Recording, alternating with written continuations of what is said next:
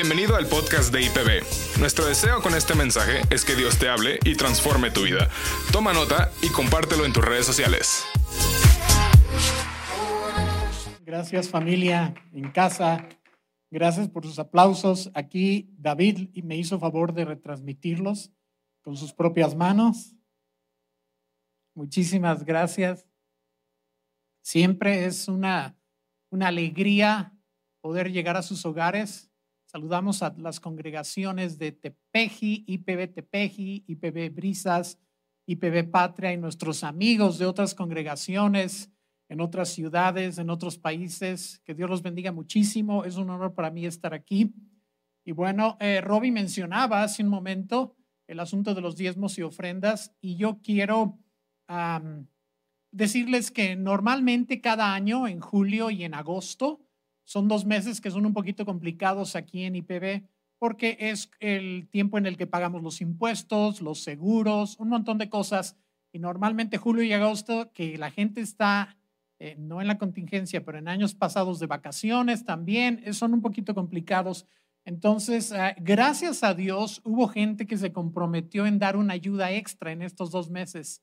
De veras, gracias a Dios. Entonces, gente nos hizo llegar recursos extra aparte de sus diezmos en julio. Y quiero decirles que gracias a Dios cerramos y pudimos eh, cubrir el mes con todo lo necesario. Entonces, julio, gracias a Dios, estamos bien y gracias. Y les recordamos a los que se programaron para eh, hacer este esfuerzo en agosto, que ahora vamos por agosto. Y si tienen problemas y se atoraron, no pasa nada. O sea, sabemos que su intención es Dios la toma totalmente en cuenta. Entonces, muchísimas gracias. Y si alguien quiere saber de qué estoy hablando, de este extra que pueden aportar para los meses de julio y, bueno, ahora agosto, entonces puede llamar a la iglesia o puede contactar a Betty Romero, por favor, y les va a decir cómo pudieran hacer llegarnos este apoyo extra que le hemos llamado traigan acá los panes, ¿ok? Y bueno, estamos hablando de situaciones económicas, porque dentro de la serie Reconstructores y Restauradores, hoy vamos a hablar de restaurando nuestras finanzas. Entonces, el tema de hoy es restaurando nuestras finanzas. Y si queremos reconstruir y restaurar, necesitamos aprovechar ahorita y empezar desde ahorita que estamos en esta contingencia a tomar algunas medidas importantes. Una de las cosas que esta contingencia nos ha traído buena es que nos ha eh, puesto a analizar nuestras vidas, nos ha puesto a observar lo que hacemos, cosas que dábamos por sentado, cosas que no veíamos, las estamos viendo en este tiempo. Entonces, aunque es un tiempo muy difícil y mucha gente está sufriendo pérdidas horribles, también es un tiempo como de eh, un autoanálisis y de una renovación. Y bueno, en el, en el rubro de las finanzas, pues esto es muy importante. Quiero decirles que todo lo que les voy a compartir hoy, que es muy práctico, está inspirado por la historia de José, José el hijo de Jacob, José el soñador, del que hemos estado hablando mucho, sobre todo en los devocionales. Si tú no, no te llegan los devocionales diarios que mandamos Jesse y yo, puedes contactar a Robbie y te pueden, muchas gracias Robbie, y te pueden ah, hacer parte de los chats. Tenemos tres grandes chats de IPB para Patria, Brisas y Tepeji y te puedes conectar para que te llegue el devocional. Ahí hemos hablado mucho de la vida de José el soñador. Entonces, todo lo que voy a decir hoy está inspirado por la vida de este hombre, ¿ok? Aunque ya no la voy a tocar porque no tengo tiempo de hacerlo, pero está ahí en los devocionales. Y gracias a todos los que nos están siguiendo por los devocionales. Quiero comenzar con una cita y por cierto, José el soñador empezó su vida económica, digámoslo así, eh, siendo pastor de ovejas, como muchos líderes en Israel. Y dice eh, Proverbios 27, el versículo 23, dice, mantente al tanto del estado de tus rebaños y entrégate de lleno al cuidado de tus ganados. Proverbios 27, 23. De hecho, los versículos 23, 24, 25, 26 y 27 son como una mini enseñanza acerca de las finanzas que podemos traducir a nuestro tiempo. Entonces yo te recomiendo, voy a basarme principalmente en el 23 y el 24, pero yo te recomiendo que leas del 25 al 27 porque tiene muchísimos consejos muy prácticos para este, nuestras finanzas. Entonces dice, mantente al tanto del estado de tus rebaños y entrégate de lleno al cuidado de tus ganados. Tú vas a decir, pero ¿cuál ganado? ¿Cuál rebaño? Yo no tengo ovejas ni cabras. Bueno, hay que traducir el principio espiritual a lo contemporáneo, ¿sí? Estar al tanto de, tu, de tus rebaños y el cuidado de tus ganados lo podemos traducir en, a nuestro contemporáneamente y habla de tu trabajo, ¿sí? La, eh, crianza del ganado era la actividad económica por, eh, por excelencia en Israel en aquel entonces era la actividad económica. Y hoy en día nuestras actividades económicas son otras de muchos de nosotros. Y entonces, bueno, eh, cuando habla aquí de mantenernos al tanto del estado de nuestros rebaños, es que, nos, que cuidemos nuestro trabajo. Así lo transportaría yo al siglo XXI. Cuida tu trabajo, porque nuestro trabajo personal es el equivalente del cuidado de las ovejas, que era el trabajo por excelencia en aquel entonces. Entonces, eh, nuestro trabajo es el ingreso principal de nuestro sustento, como lo eran los rebaños para las personas de aquel entonces, y es lo primero que debemos mantenernos al tanto, lo primero que debemos de conocer. Y dice aquí también, la segunda mitad del versículo 23, entrégate de lleno, entrégate de lleno al cuidado de tus ganados, en este caso al cuidado de tu trabajo. Debemos entregarnos al trabajo. Mucha gente no prospera porque tienen hábitos de trabajo muy deficientes muy holgados, quisiera decir, ¿verdad? Entonces, pues, ¿cómo van a prosperar si sus hábitos de trabajo no son tan, tan eh, arduos? Dice la escritura también en Proverbios 21.5, los planes bien pensados y el arduo trabajo llevan a la prosperidad, pero los atajos tomados a la carrera conducen a la pobreza. Y esto me hace pensar en muchísima gente que he conocido a lo largo de mi ministerio, a lo largo de los años, gente que tiene lo que yo llamo como sueños guajiros.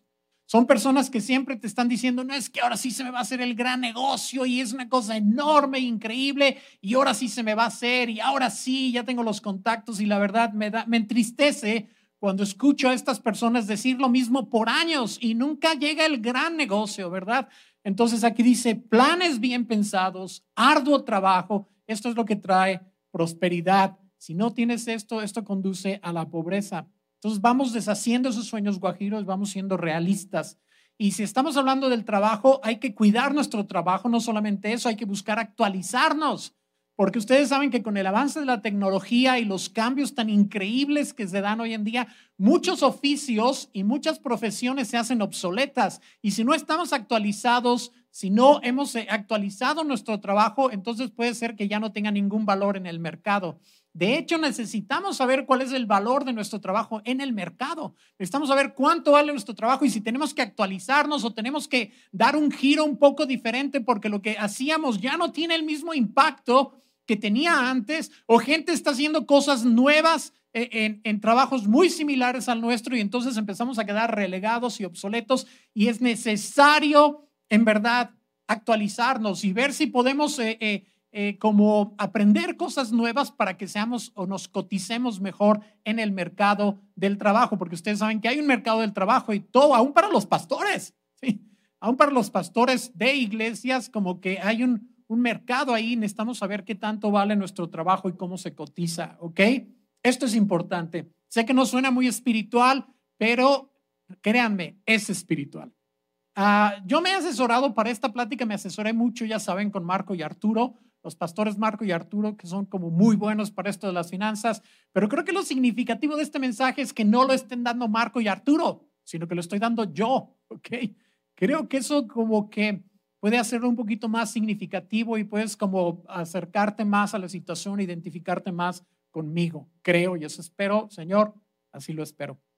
Bueno, Arturo decía, si puedes trabajar y además estudiar, pues entonces vale la pena, dice, eh, vale la pena el esfuerzo ahora y el disfrute de mayores ganancias más adelante. Esto dice Arturo se me hace muy sabio y yo diría que no solamente estudiar, no todo el mundo tiene la opción de estudiar, no todo el mundo puede hacer una carrera, pero hay gente que tiene un oficio y que puede hacerse aprendiz de una persona a la que le está yendo bien. Y entonces, aunque no vayas a la escuela, te haces aprendiz de alguien que está haciendo un trabajo manual o algo y entonces tú dices, ese cuate le está yendo súper bien, le voy a decir que si no, necesito un ayudante y me hago ayudante y realmente lo que me estoy haciendo es un aprendiz para yo poder luego dedicarme a eso. No estoy hablando nada más para los que pueden ir a la universidad, estoy hablando para todo mundo en la familia de Dios. Amén.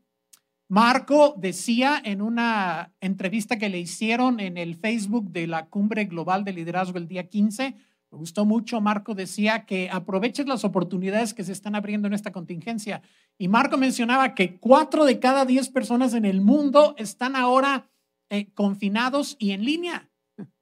Cuatro de cada diez personas están confinadas y están en línea. Entonces dice, pues haz cursos, promuévete, eh, eh, pon, tu creatividad, súbete a la red, métete en línea, ¿no?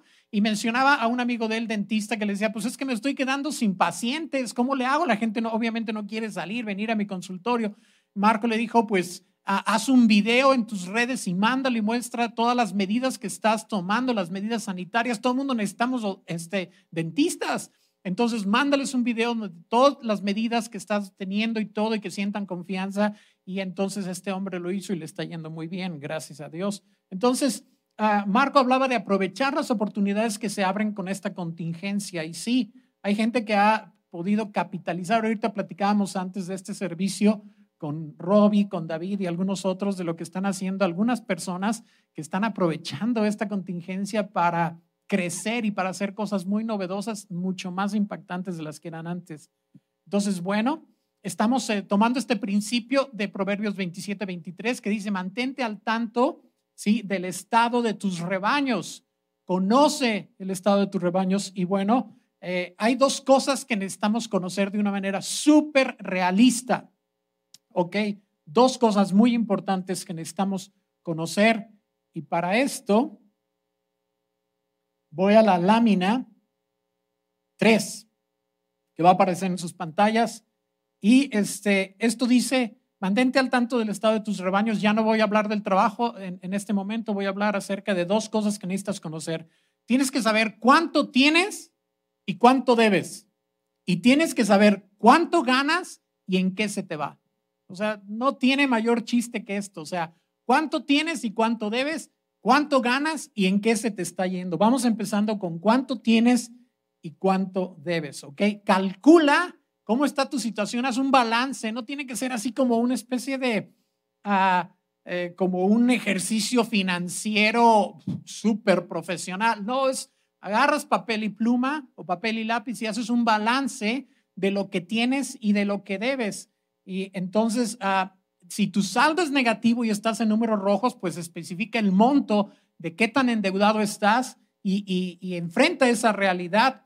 Y, entonces vamos a hablar un poquito más de esto. Entonces, si podemos ver la lámina 4, aquí es lo primer, el primer trabajo que vamos a hacer. O sea, vamos a hacer un balance sencillo de cuánto tenemos y cuánto debemos. ¿Ok?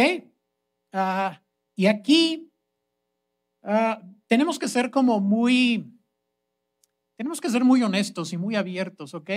Y muy valientes, porque nos va a dar un poquito de miedo este, querer ver estas cosas. Entonces necesitamos ser valientes y hay que confiar en Dios, porque necesitamos enfrentar y analizar cuál es nuestra situación real. Hay gente que no sabe cuánto tiene y cuánto debe. Entonces haces dos columnas, una columna donde dices tengo y en otra columna a la derecha donde dices debo, ¿ok? Eh, y esto es un ejemplo, tal vez en, en tu caso las cosas van a variar, pero entonces tengo Ok, tienes que saber cuánto tienes en el banco, cuál es tu saldo. Si tienes alguna inversión o algún ahorro, también lo pones ahí. Si tienes un seguro de vida, de alguna manera calculas lo que vale tu seguro, aunque tú cuando pues desaparezcas, ese dinero no va a ser para ti, sino para tu familia. Si tienes un vehículo o dos vehículos o más vehículos, entonces cuánto valen, todo eso lo estás este, cuantificando. Ah, si tienes bienes inmuebles, si tienes una casa, un terreno, entonces también pones ahí el valor de ese inmueble. Si tienes objetos valiosos, en nuestro país no todo el mundo tiene objetos valiosos y si los tiene ya están empeñados. Entonces, este, pero bueno, y ahí puse otros porque cada caso puede ser diferente. Entonces, haces un recuento de cuánto tienes, tanto este, inmuebles como muebles, como este, liquidez, todo eso lo pones aquí, tengo. Y luego, valientemente, y aquí es donde se necesita valor, esfuérzate y sé valiente, como dice en José 1.9. ¿Cuánto debes? ¿Cuánto debes en la tarjeta de crédito número uno? ¿Cuánto debes en la número dos? ¿Cuánto debes en la tres, la cuatro, la cinco, la seis, la no.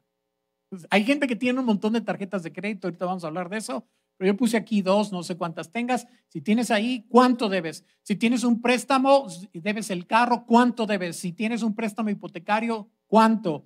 Algún otro préstamo, si tienes adeudos de colegiaturas, hay personas que ya van arrastrando varios adeudos de colegiaturas y cualquier otro adeudo, entonces lo pones ahí y haces una relación y haces la diferencia entre lo que tienes y lo que debes y eso te dice exactamente si estás en números negros o en números rojos. Si estás en números rojos con deudas, ahorita vamos a hablar de eso. ¿Ok? Obviamente esto varía según eh, cada persona. ¿De acuerdo? Vamos a hablar un poquito más adelante de las deudas. Ah, hazte algunas metas básicas. Siempre es importante tener metas en cuanto a la vida económica. Si tú no tienes metas económicas, si tú no tienes una idea de qué es lo que quieres hacer con tu dinero, si algún día quieres tener una casa, eh, si es que no la tienes, o si tú quieres ganar tanto dinero, o sea, las metas son bien importantes porque si no tienes una meta, pues no vas a llegar, ¿verdad? Entonces es muy importante. Pero yo estoy hablando ahorita de algunas metas para este tiempo, o sea, de aquí a diciembre. Eh, si somos realistas, muy probablemente de aquí a diciembre las cosas no van a mejorar mucho, ¿ok? Siendo realistas, no es falta de fe, nada más digo que las cosas en general en nuestro país no van a mejorar mucho de aquí a diciembre y se pueden poner este, bastante complicadas. Entonces, hazte algunas metas como para poder subsistir este tiempo, ¿no? Hazte metas de, bueno, pues voy a ahorrar tanto o voy a eh, quitar estos gastos, voy a quitar eh, este, todo esto y entonces voy a dejar muy austera mi, mi economía para estos meses de aquí a diciembre, ¿ok? tienes que tener metas específicas y para cuándo las quieres tener. En el ejemplo que tengo en pantalla, está un poquito cargado hacia el lado de las deudas porque creo que es la situación de muchas personas.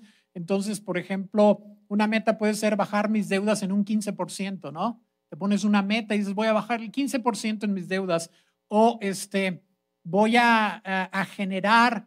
Eh, ya no hablando de deuda, sino voy a vender tanto, necesito vender tanto, generar tanto para subsistir de aquí a diciembre. Hazte algunas metas sencillas, ¿ok? Entonces, número uno es cuánto tienes y cuánto debes y ser muy valiente para hacer este análisis. Confiar en que Dios te va a ayudar, no tengas temor. Él, él va a estar ahí a tu lado y, y, Él te va a estar animando y te va a estar reconfortando, no estás solo. Esa es la diferencia entre un creyente y alguien que no es creyente, ¿ok? Ah, entonces, hazte eh, unas metas básicas. Aquí, eh, ahora en, esta, en este análisis de lo que tienes y de lo que debes, eh, es el, el siguiente punto. Mantente al tanto de lo que ganas y en qué se te va.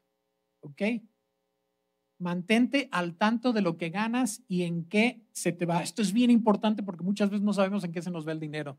Literalmente. Hay gente que no sabe ni cuánto gana exactamente. ¿Podrás creerme? Pues así es, ¿no? Ah, entonces, mantente al tanto de lo que ganas y en qué se te va. Eh, y en esta lámina, que es la lámina, estoy en la 6, dice, determina en qué estás gastando tu dinero. ¿En qué te lo estás gastando? Ahorita vamos a ver un poquito más detalle. Evalúa tu manera de gastar a la luz de tus metas. Si quieres lograr alguna cosa de aquí a diciembre, entonces, a la luz de esa meta, evalúa cómo estás gastando para ver si vas a llegar a tu meta o no. Tres, identifica y elimina conductas o circunstancias que te hacen gastar de más. ¿sí? Porque, por ejemplo, en mi caso, a la hora que hice un análisis, un rastreo como el que vamos a ver eh, más detalladamente en un momento, a la hora que hice ese análisis dije, estoy gastando muchísimo en cosas que no debería, ¿no? O sea, en libros, en entretenimiento, en este, es bien fácil ahora por internet, ¿no? Pedir un libro o, bajar una película y entonces pagas una cantidad ahí para cuando yo me di cuenta dije, estoy gastando demasiado.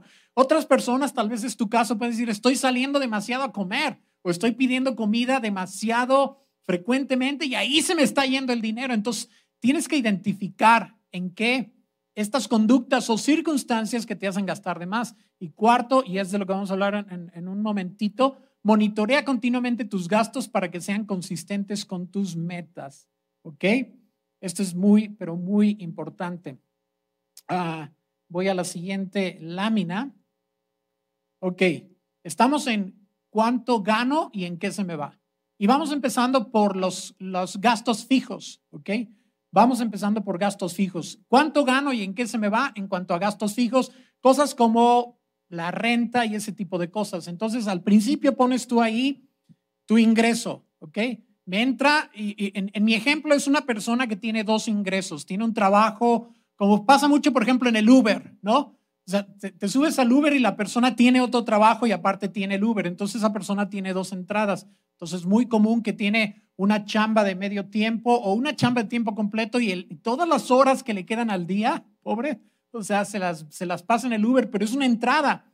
Entonces esta persona tiene dos entradas, total de ingresos por su trabajo, menos diezmos y ofrendas, y esto es básico si tú eres creyente y quieres que tus finanzas se reconstruyan y se restauran, esto tiene que ser un rubro en tu análisis de a dónde se va tu dinero, porque si tu dinero no va allí, entonces pues no va. Entonces, le quitas diezmos y ofrendas. Ah, pero espérenme, esto es bien importante. Puse aquí al principio cuando dice ingreso total después de quitar impuestos. Antes de mencionar el asunto de los diezmos, hay que hablar del asunto de los impuestos, porque en esta semana en el devocional hablamos de dar al César lo que es del César y de pagar impuestos. Quiero comentarles algo aquí, una, pues un testimonio que me bendijo muchísimo. Esta semana había un chavo, un, un marido joven que conozco desde hace mucho tiempo, y él tiene un negocio de un taller, y yo me acuerdo cuando él empezó, estaba batallando mucho, y de hecho estoy hablando de, les voy a decir de quién estoy hablando, estoy hablando de Juan Orendain. Ah, conozco a Juan Orendain desde hace un buen tiempo, es un, es un es un hombre joven con su familia preciosa, su esposa este, Monse, su pequeña Ivana, y él eh, tiene un taller y por muchos años yo lo veía este, batallarle, pero esta, esta vez que lo vi en la semana me encantó el testimonio de que él me dijo que por fin ah, se había, había logrado pagar impuestos completamente. Todo lo está facturando. Y me encantó. O sea, es una, ¿saben qué poco común es esto aquí en este país? ¿Saben lo poco común que es tener personas que están fiscalmente bien? Me encantó escuchar las palabras de Juan y me dijo, me está yendo muy bien. Pues claro. Y no es que le esté yendo bien por la contingencia, o sea, su chamba del taller es continuo todo el tiempo, ¿verdad? Pero está haciendo las cosas bien, está haciendo las cosas bien con Dios, que eso es importante. Yo quiero dar esto como testimonio y darle gracias a Dios por la vida de Juan y de Monse, que están haciendo las cosas bien y están siendo bendecidos. Y gracias por ese testimonio, ¿ok? Entonces, bueno, Cumples con, eh, con las autoridades, con tus impuestos, cumples con, con Dios directamente a través de tus diezmos y ofrendas y luego pones aquí todos tus gastos fijos, ¿no? Pues que la renta, cuánto pagas de renta o si tienes una casa que estás pagando, lo pones ahí, el pago del auto, si lo estás pagando, lo pones ahí. Son gastos fijos porque ya sabes cuánto pagas mensualmente de renta o del auto o si no tienes vehículo, entonces cuánto gastas en tu transporte, ¿no? Porque a la hora que sumas todo lo, todos los camiones el Uber, el taxi que de repente tomas, pues es una lanita, ¿no? Entonces lo pones ahí.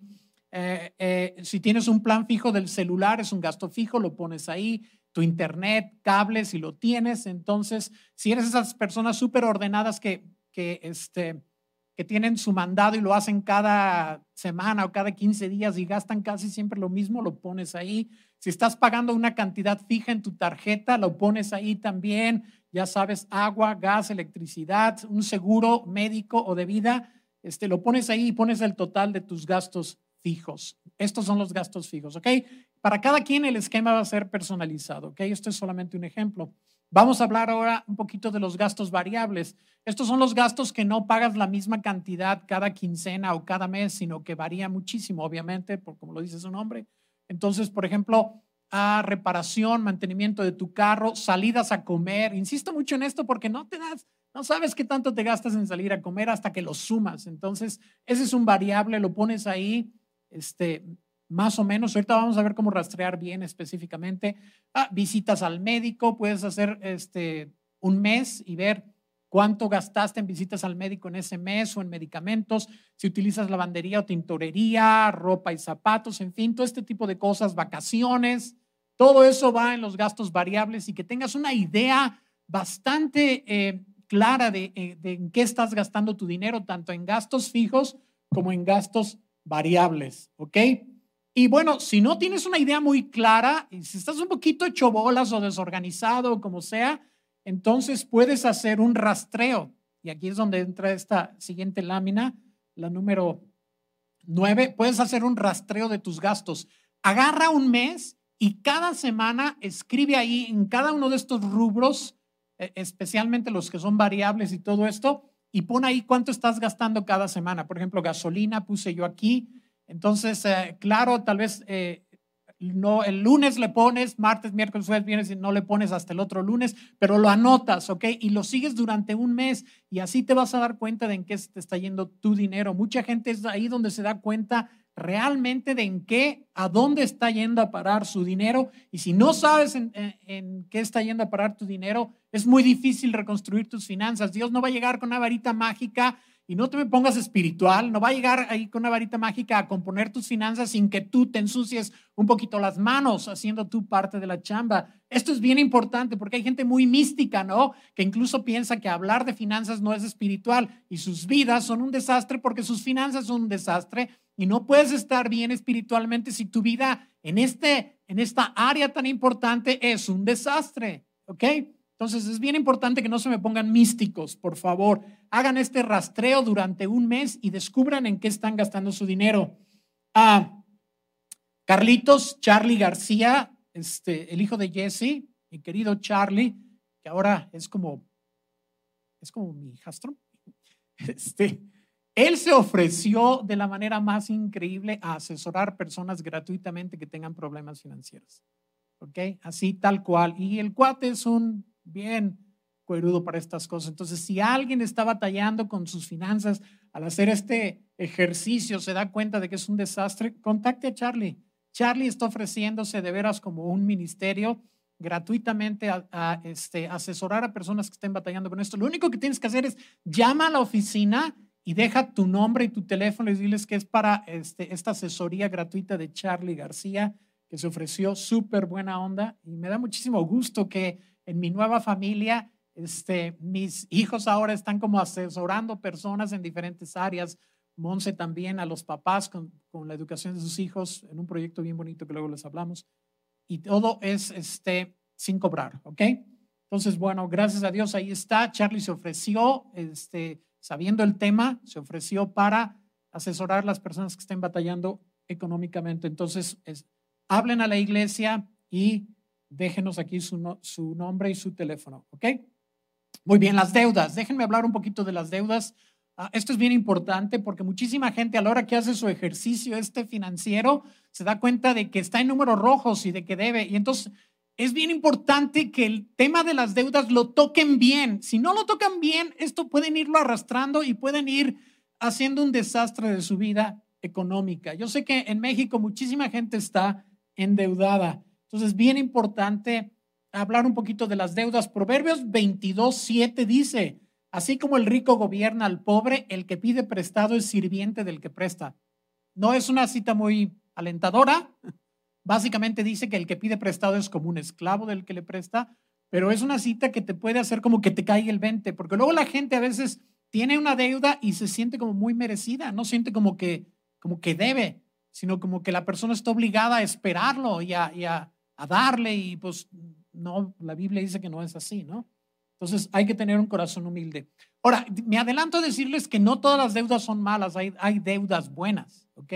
Un préstamo, este, un crédito para un negocio viable, siempre y cuando el negocio sea viable y no un sueño guajiro, es una buena deuda, porque es una deuda que si tú planeaste bien tu negocio y estás bien asesorado y sabes lo que estás haciendo, pues entonces, este, ese crédito te va a ayudar y muchísima gente ha hecho dinero a base de, créditos bien hechos.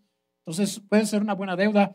Ah, un préstamo eh, hipotecario, pues, o sea, si quieres eh, eh, comprar tu casa y comprarla a plazos mediante un crédito, pues está bien, siempre y cuando tengas ingresos bien estables y tú haces un cálculo de cuánto, sí, y no te avientas así como a lo loco. Entonces, ese puede ser un buen préstamo, una buena deuda, ¿ok? Ah, el automóvil puede serlo también, depende. Ya aquí ya, cada vez que hablo, me voy como poniendo un poquito más en aguas, aguas, ¿no? Este, tal vez lo que necesitas es comprar un automóvil menos caro, eh, aunque no sea nuevo, pero bueno, puedes sacar un crédito para un automóvil, está bien, siempre y cuando sepas cuánto, te cuánto vas a pagar en eso, cómo están tus entradas y si realmente puedes con esa deuda, ¿ok? Entonces, cada vez en algo, por ejemplo, que te voy a decir en donde creo que es, mm, no sé, créditos de casas comerciales, ¿no? Mejor en lugar de ir y comprar la sala crédito, espérate y ve juntando hasta que puedas comprar tu sala. Ese es el tipo de créditos que yo no agarraría. Y dejaría el asunto de créditos para cosas más constructivas, más que te pueden dar ampliar tu capital o pueden generar más dinero o pueden hacer ese tipo de cosas. Entonces, ten mucho cuidado con los créditos, aunque son parte de la vida, pero ten mucho. Ahora, ten cuidado con las tarjetas de crédito. En serio, tarjetas de crédito, conozco muy pocas personas, entre ellos Charlie, también Marco, este, que saben utilizar las tarjetas de crédito, no para llenarlas, sino para, no sé, ni entiendo, ni entiendo para qué las usan, pero las usan bien, ¿ok? Pero yo, por ejemplo, tenía este, dos tarjetas de crédito y una con mucho crédito porque pues la estaba pagando bien. Entonces, cada rato me decían, ya te aumentamos el crédito, ya te aumentamos el crédito, ya te aumentamos. Y luego vi los intereses y dije, ¿qué está pasando? Y aunque era, me abría el, mundo con una llave, dije, ¿sabes qué? Fuera con esto, o sea, no quiero. Entonces me, me deshice de esa tarjeta y me quedé con una tarjetita chiquitita que tiene una nada. Y esa nadita la uso nomás para cosas como compras por internet y cosas que voy a pagar de inmediato. Pero la tarjeta esa que, que tenía, que me abría las puertas del mundo, para nada. Me deshice de ella porque son muy peligrosas, ¿ok? Entonces hay que tener mucho cuidado con estas cosas. Ahora, hablaba yo con Arturo acerca de las deudas y Arturo fue muy enfático en este asunto de las deudas. Decía, la gente tiene deudas por una de dos razones. ¿sí? Una es o gasta irresponsablemente más de lo que tiene o de lo que genera, o bien si es una deuda que vino por una crisis, una emergencia, un imprevisto inevitable, a lo mejor una enfermedad o algo así, y está bien. Entonces, la primera es por irresponsable, la segunda es puede ser parte de la vida, y entonces en ambos casos necesitas asesorarte, necesitas buscar ayuda, y ahorita vamos a ver qué puedes hacer. Número uno, lo que puedes hacer es contactar a la persona o a la institución a la que le debes. Esto es súper importante. O sea, toma la iniciativa por contactar personalmente a tu acreedor y hacerle un planteamiento de pago real y sustentable, ¿ok? Este debe de incluir invariablemente, está bien, pide un poquito, pide descuento de una manera humilde, ¿no? Eh, en este tiempo creo que hay más accesibilidad a darte un tipo de descuento con esto de la crisis porque la gente está sensible y entiende cómo está la situación económica. No todo el mundo, pero hay gente que está más accesible como a una negociación y decirle, oye, te voy a pagar así, pero no seas gacho, este, bájame, hazme un descuentito y este es mi plan de pagarte, da la cara, eh, ofrécele algo viable, sustentable que vas a poder cumplir, no ofrezcas lo que no vas a poder cumplir, ¿ok? A Marco en esa entrevista que le hicieron para la cumbre global de liderazgo el 15 de este mes de pasado de julio, hablaba de cómo negociar. Y Marco es muy bueno para negociar. Si ustedes lo conocen, él es muy bueno. Y él hablaba de cómo negociar con la persona que te renta. Y entonces yo te recomiendo que veas ese, está en Facebook, de la Cumbre Global de Liderazgo del día 15 de julio. Y por cierto, todo lo que estoy diciendo probablemente se te olvide, pero entonces vuelve a ver este, esta predicación, ahí va a estar en YouTube y si no tomaste nota o quieres volver a ver alguna de las láminas o esquemas o, algunos de los datos que estoy dando, entonces lo puedes volver a ver con calma, ¿ok? Te lo recomiendo muchísimo. Esto es bien importante y, y lo platicaba con Arturo, o sea, jamás dejes deudas sin atender. Jamás, jamás, jamás, jamás. Esperando que tu acreedor te busque, te localice y haga un esfuerzo por cobrarte. Esto es pésimo testimonio, ¿sí? Esto es un comportamiento normal de las personas abusivas e irresponsables, que van y piden prestado muy modositos y luego hasta se enojan cuando se les recuerda que deben. Esto está, la verdad es horrible, es un pésimo testimonio, o sea, tienes que dar la cara. Los cristianos somos diferentes y enfrentamos nuestros compromisos y damos la cara. Uno de los peores testimonios que se da hoy en día en el mundo entero de cristianos tiene que ver con esto tiene que ver con esto. Es uno de los que la gente me ha dicho, pues como super cristiano ve, debe todo esto y se le anda escondiendo al acreedor. Y ya se, he conocido familias cristianas que, que, que, que deben tanta renta que se salen escondidas de la casa. ¿Puedes creer esto? O sea, se escapan. Está cañón. Entonces, por favor, Dios no te va a bendecir si tú no das la cara y si tú no eh, eh, garantizas de alguna manera este, te comprometes en pagar tus deudas ah, como puedas. Si, tienes, si eres una persona comprometida, y, o sea, estoy seguro que Dios te va a dar facilidades para que lo hagas. Amén. Entonces, este, esto es súper importante. Ahora, hay gente que debe aquí, debe allá, debe acá, debe allá. O sea, si tú puedes juntar todas tus deudas en una sola, y hay personas que, y personas no me refiero así como agiotistas gachos, sino que hay gente que sí puede y que te dice, oye, yo agarro todas, todas tus deudas y me pagas a mí, porque es muy descorazonador, muy descontrolador estar, que, pues, que diferentes fechas de pago, diferentes vencimientos, diferentes personas a las que les debes, tu vida es un descontrol. Entonces, si tú puedes juntar todas tus deudas en una y hay manera de hacer eso, entonces eso te va a quitar un peso de encima y vas a tener una sensación real de mayor control. ¿Ok? Muy bien, entonces, eh, básicamente esto es lo que tengo para ustedes hoy.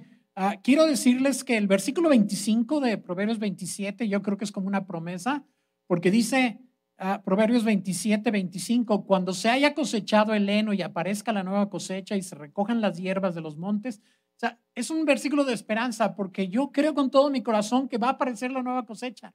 Yo creo que más que hablar de eh, una reactivación económica, que es el término que utiliza el gobierno y está bien, ellos hacen su gran parte eh, al hablar de una reactivación económica. Mi esperanza es que estoy convencido de que Dios nos va a traer una restauración económica. Estoy convencido de que si nosotros somos responsables y hacemos estas cosas y, hacemos las cosas bien y, y enfrentamos nuestra realidad, Dios nos va a bendecir. Y estoy seguro con todo mi corazón de que este versículo habla de que va a aparecer una nueva cosecha o sea, van a venir tiempos nuevos, van a pasar estos tiempos así. El Señor va a derramar bendición, sobre todo va a derramar bendición en aquellos de sus hijos que están haciendo las cosas bien. Y al bendecir a sus hijos, pues va a bendecir la ciudad donde viven esos hijos. Va a bendecir la nación donde viven esos hijos. Si sus hijos se portan de una manera diferente, responsable, agarran el toro por los cuernos, no se me ponen místicos, le dan importancia al tema y se ponen a, a, chambear en él con el favor de Dios, porque Dios va a estar ahí,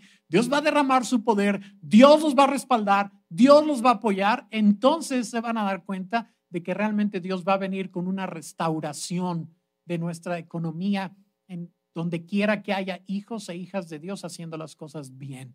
Eso creo que es una promesa, dice la palabra del Señor, que Él nos mantiene con vida en tiempos de hambre, en Salmo 33, 19. Dice también, y Robbie lo mencionó en, Malaquías 3, abriré las ventanas de los cielos y daré bendición hasta que sobreabunde, siempre y cuando estemos haciendo lo correcto, no le estemos robando a él ni a nadie, ¿ok?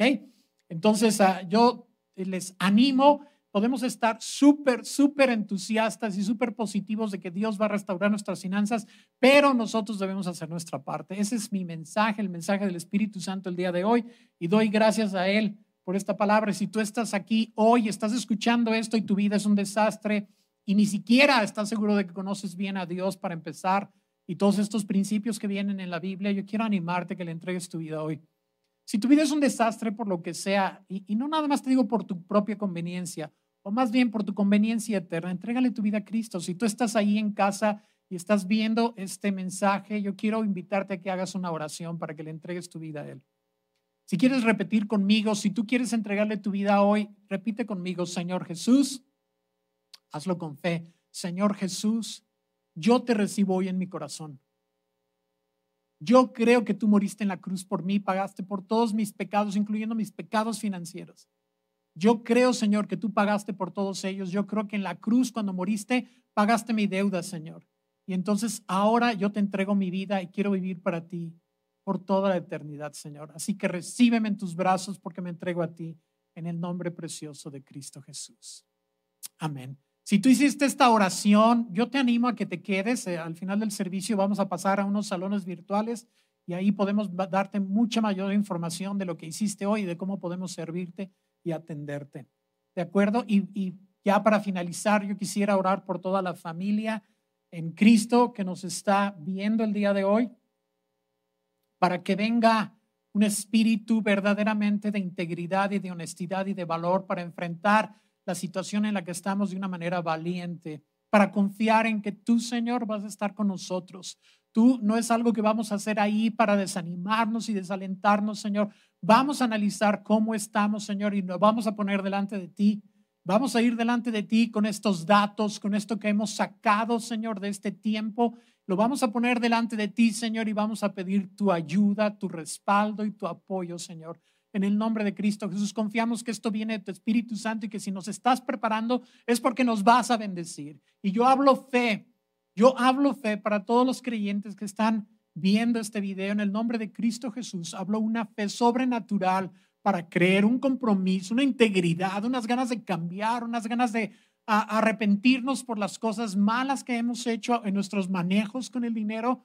Y Señor, volver a ti, Padre, que tú nos restaurarás, porque tu palabra por todos lados dice que cuando reconocemos nuestros errores y venimos delante de ti, tú nos restauras, Señor, y restauras nuestras vidas. Restaura entonces y reconstruye nuestra vida económica, nuestra vida financiera en nuestros hogares, Padre. Te lo pedimos, Señor, con toda la fe y con todo el compromiso contigo, en el nombre precioso de Cristo Jesús. Amén. Amén, familia. Dios los bendiga tremendamente. Este, estamos terminando nuestra transmisión, pero no te vayas. Si tú quieres oración por alguna razón, eh, eh, cualquier razón, tenemos un link al cual te metes a un Zoom y ahí te van a pasar a un salón virtual donde pastores y, personas de la iglesia pueden orar por ti, por tu situación, sea financiera, sea de salud, lo que sea. No te vayas sin recibir una bendición y una oración. Y también si acabas de hacer esta oración y eres un nuevo creyente, conéctate ahí porque ahí te podemos dar información de cómo seguir adelante en tu caminar con Cristo. Que el Señor les bendiga familia. Gracias por ponerme atención y dejarme entrar en sus hogares. En el nombre de Cristo Jesús, los amamos, Jesse y yo, y les mandamos un abrazo. Que Dios los bendiga muchísimo. Gracias.